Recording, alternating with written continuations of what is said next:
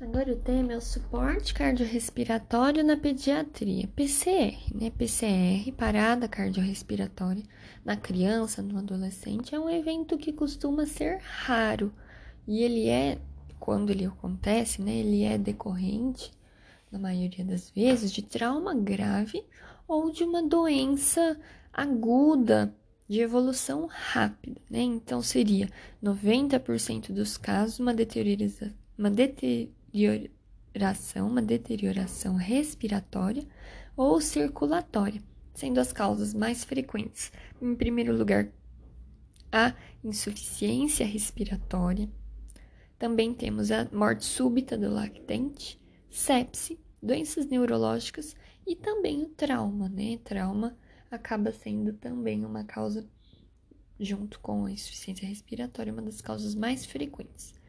Aí, assim, o manejo ele se assemelha em certa forma com o adulto, né? Então, o primeiro passo é você identificar que aquela, que aquela criança ela está em uma PCR, né? seria o estado de apneia ou gasping, que é a respiração agônica.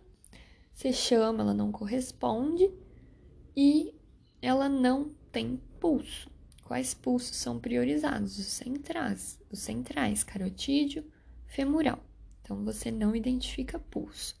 Existe também um quadro, né, que pode ser pré-PCR ou, ou ainda assim eles já vão indicar uma PCR, muito embora eu tenha minimamente os sinais, em que mesmo assim eu vou iniciar a conduta como se fosse uma PCR. Seria respiração irregular, frequência cardíaca baixa, menor que 60 batimentos, se a nossa central palidez cutânea, então mesmo assim você começa o protocolo de PCR, mesmo com esses sinais aí presentes, só que eles estão bem comprometidos, né?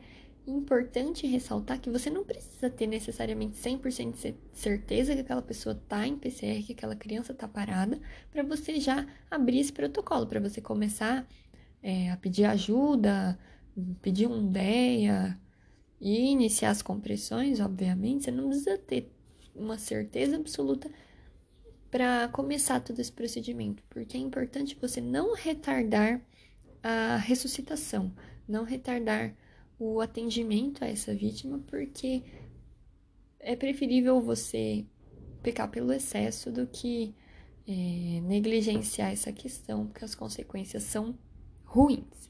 Então, o suporte avançado de vida, ele vai preconizar então, além dessas medidas de suporte básico, que seria a massagem, a desfibrilação, no suporte avançado já entra o que? As medicações, eu já estou num nível geralmente hospitalar mais complexo, então eu posso, eu posso oferecer mais recursos ao paciente.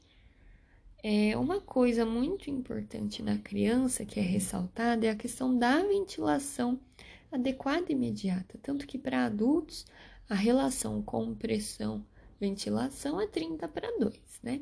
Na criança pode chegar a 15 para 2, ou seja, menos compressões comparativamente né, ao adulto e mais ventilação. Então você tem essa preferência, você tem que dar essa prioridade na ressuscitação das crianças é uma ventilação adequada e imediata. Então, não necessariamente é, fazer uma intubação, é, ficar retardando, ficar demorando nesse quesito.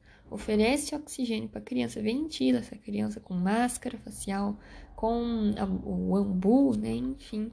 Por quê? Porque, como a gente já falou, a respiração ela é importante. A insuficiência respiratória é com certeza uma das principais causas de PCR na criança, junto com o trauma, né? A duplinha mais prevalente. Então, você dá essa, essa importância maior para a ventilação por causa da questão é, epidemiológica mesmo. Insuficiência respiratória vem a ser uma das principais causas de PCR.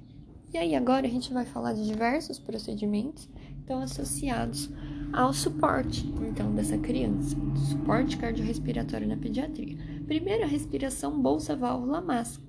A gente já falou, né, da importância da ventilação na criança parada E das preferência hoje, né, um dos dispositivos mais empregados é o Ambu, que ele vai ofertar uma FO2 próxima de 100% e o fluxo seria de 10 a 15 litros por minuto. Lembrar que é, o tamanho deve ser adequado para o tamanho da criança, o tamanho da máscara, o tanto que você vai ofertar com a bolsa, né, o tamanho da bolsa.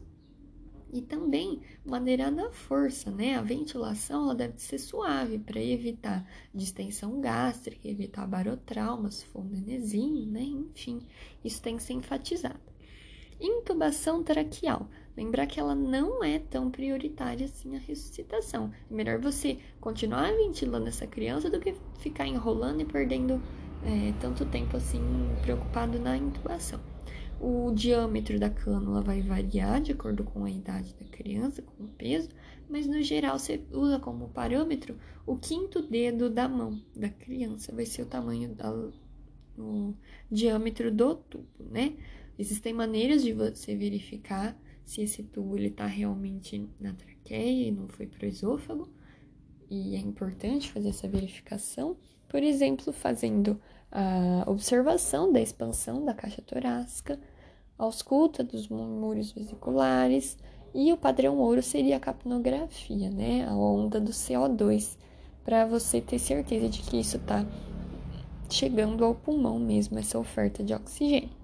Outro procedimento seria o acesso vascular, né? A gente dá preferência nas situações de emergência ao acesso venoso periférico. Então, os fármacos eles podem ser administrados por essa via e sempre lembrar que depois do fármaco é, vai vir um bolos de água destilada depois de cada medicamento. Na criança, a via preferencial pode ser inclusive a femoral se, se for necessário um acesso central, né? Mas no geral o periférico ele pode ser empregado.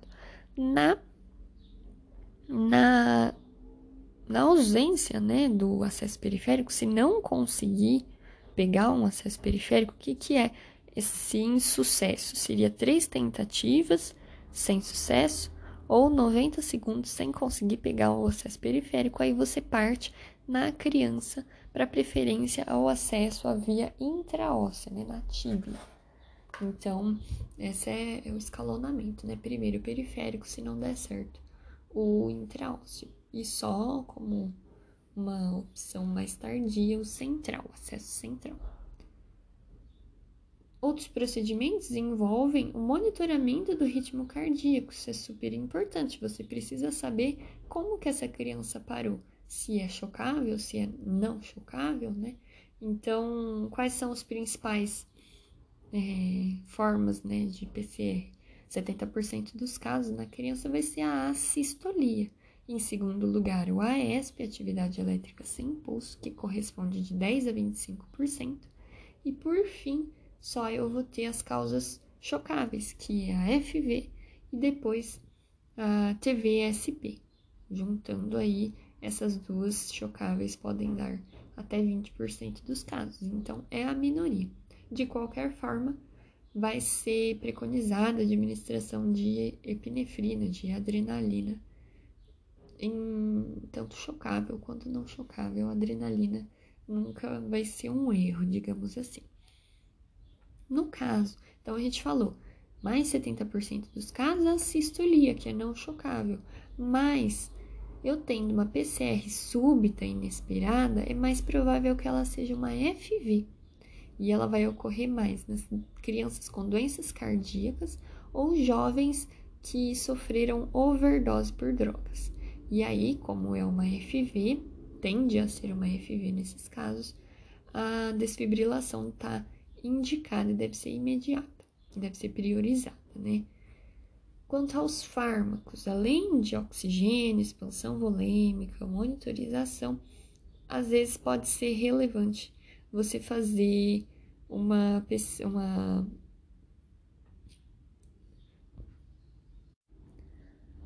Às vezes não, né? Inclusive é preconizado que seja instituída uma farmacoterapia, além de oxigênio, expansão volêmica, né? porque isso vai auxiliar no prognóstico. Então, adrenalina ou epinefrina vai ser sempre universal, então tanto chocável quanto não chocável, a adrenalina está indicada, né? 1 miligrama por quilo. A tropina, a tropina ela vai poder ser empregada não em todos os casos, né? Apenas bradicardia com um bloqueio atrioventricular ou do uma bradicardia decorrente de reflexo vagal. Também pode-se empregar o bicarbonato no caso, nos casos de acidose metabólica. E existe também um outro fármaco que é a amiodarona. A amiodarona ou lidocaína mas principalmente a amiodarona vai ser um antiarrítmico, utilizado nas taquiarritmias ou fibrilação ventricular refratária aos choques. Então, lembrar que existem essas possibilidades de fármaco, além de todo o suporte mais básico, né? Isso que diferencia o suporte básico do suporte avançado de vida. A desfibrilação. Desfibrilação ela é super importante nos casos de FV e TV, fibrilação ventricular e taquicardia ventricular sem é importante você monitorar e fazer a, a, descarga elétrica. No caso da criança, inicialmente 2 joules por quilo, não havendo resposta, você pode aumentar para até 4 joules por quilo. E aí, a fazer então esses ciclos com adrenalina e alternando a cada três minutos e monitorizando esse ritmo para ver se choca ou não. Depois da ressuscitação, é necessário ser enfatizado os cuidados pós-PCR, a estabilização pós-ressuscitação. Então, esse paciente, essa criança, ela deve ser é, monitorizada, ela deve ser acompanhada a longo prazo para prevenção de, de problemas relacionados a esse evento, principalmente enfatizando a preservação de função cerebral, prevenindo lesões orgânicas secundárias. Quanto até onde ir né, com, com a massagem. Existem várias contradições, né, várias opiniões a respeito de quando suspender o suporte, quando, quando essa criança realmente não vai voltar da parada.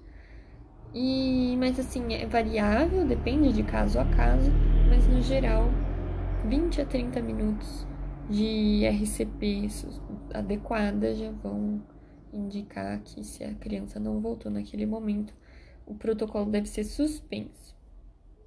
Outra forma de, de analisar essa suspensão seria, além do tempo, pelo menos duas doses de adrenalina sem retorno de circulação espontânea é improvável, é pouco provável que essa criança sobreviva se continuar por muito tempo essa tentativa de ressuscitação cardiopulmonar. Existe, existe o PAUS, que seria o suporte avançado de vida cardiorrespiratório para pediatria, para criança, né? E ele teve uma atualização em 2020, ele teve uma nova edição. E a gente vai destacar agora os principais pontos que foram enfatizados, que foram modificados. A gente já falou da importância que é ventilar o paciente pediátrico em PCR. O PAUS, a nova edição de 2020, ela vai enfatizar isso novamente vai falar para ventilar ainda mais a criança, uma respiração a cada 2 a 3 segundos, ou seja, 20 a 30 por minuto. Certo? Então, é importante enfatizar essa questão e falar que, que bebês podem ser, devem ser mais ventilados do que crianças maiores. Bebês, mínimo 30 ventilações por minuto, crianças maiores, 25 res, é, respirações, ventilações por minuto. Então, também tem um enfoque com relação à idade. É, na, na questão da intubação, a manobra de Selic, que a pressão cricoide na criança, ela não vai ser mais empregada de forma rotineira. O tubo endotraqueal, orotraqueal, na pediatria agora ele vai ser insuflado com cuff, né? Até então preconizava-se sem cuff imóvel porque dizia-se que existia risco de estenose subglótica. Mas, atualmente, com essa nova atualização, eles verificaram que esse risco, ele é bem...